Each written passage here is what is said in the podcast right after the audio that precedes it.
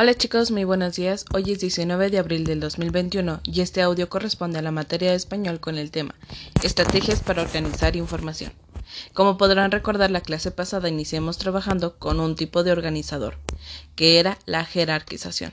En este caso, era identificar qué va primero o a qué le damos prioridad para poder entender algo que estamos organizando.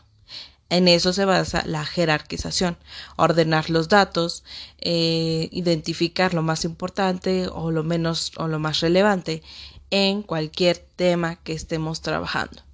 En este caso, si nosotros identificamos el tema de, del coronavirus, por ejemplo, eh, identificaríamos nosotros lo más importante. Lo más importante ahorita sería eh, mencionar qué es el coronavirus y al final podríamos decir em, cuántos eh, cuántas personas son han sobrevivido al coronavirus. No sé algo como irnos desde lo más importante a lo menos relevante entonces la, la parte de la jerarquización es identificar un orden para poder comprender o poder organizar esto.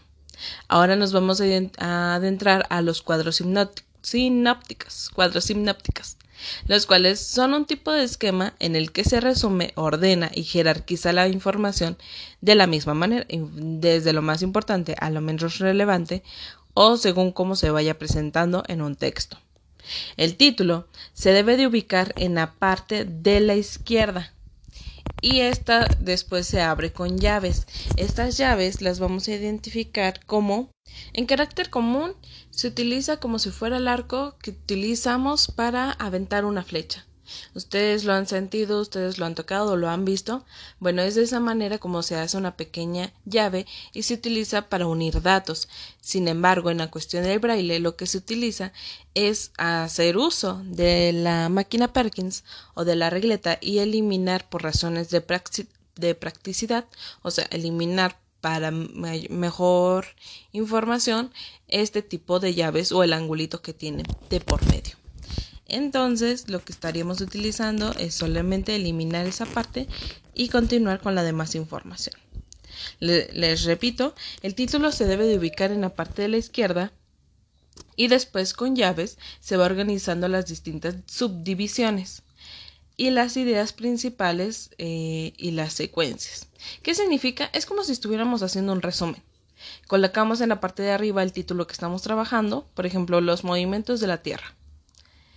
Y después de eso tenemos subtítulos, el de rotación y tenemos el de traslación. ahora sí, ya que tenemos el subtítulo de rotación, empezamos a escribir todo sobre la información de la rotación. La rotación eh, da un giro sobre su propio eje, tarda 24 horas, da origen al día y la noche. Y la traslación eh, gira alrededor del Sol, tarda 365 días y da origen a las estaciones del año. Entonces es como si estuviéramos haciendo ese resumen, pero en vez de hacerlo de arriba para abajo, lo hacemos de izquierda a derecha. Ponemos el título, en la parte de la izquierda se abre, se abre una llave, ponemos rotación, se abre otra llave y de ahí de izquierda pasamos a la derecha y escribimos toda la información sobre lo que es la rotación. Ya cuando terminamos de escribir esa información, nos vamos hacia la parte de abajo, regresamos, está el título y nos saltamos la parte de la información de la rotación y en la parte de abajo donde dice rotación escribimos traslación. También recordando que nos está empalmando la información de arriba con la de abajo.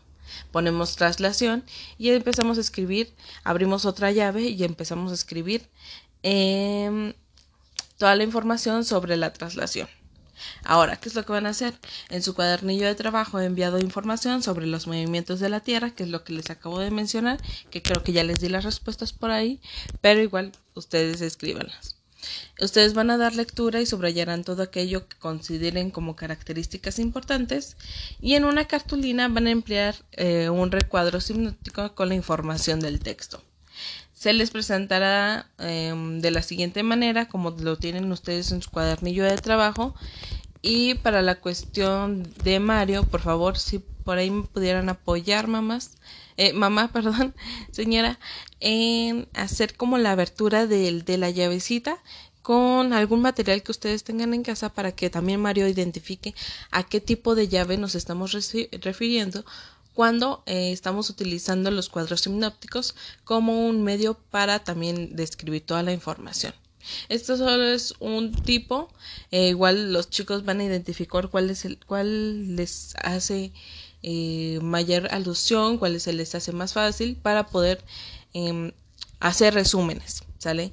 Y por cuarta actividad, en, su, en el segundo pedazo de la cartulina, van a formar de manera autónoma un tema, el tema de interés que ustedes quieran. Eligen el tema, abren una llave, empiezan a escribir los subtítulos y de esos subtítulos ah, van abriendo más llaves y van escribiendo más información. Van a construir su propio cuadro sinóptico. ¿Sale? Cualquier duda estoy a sus órdenes vía WhatsApp.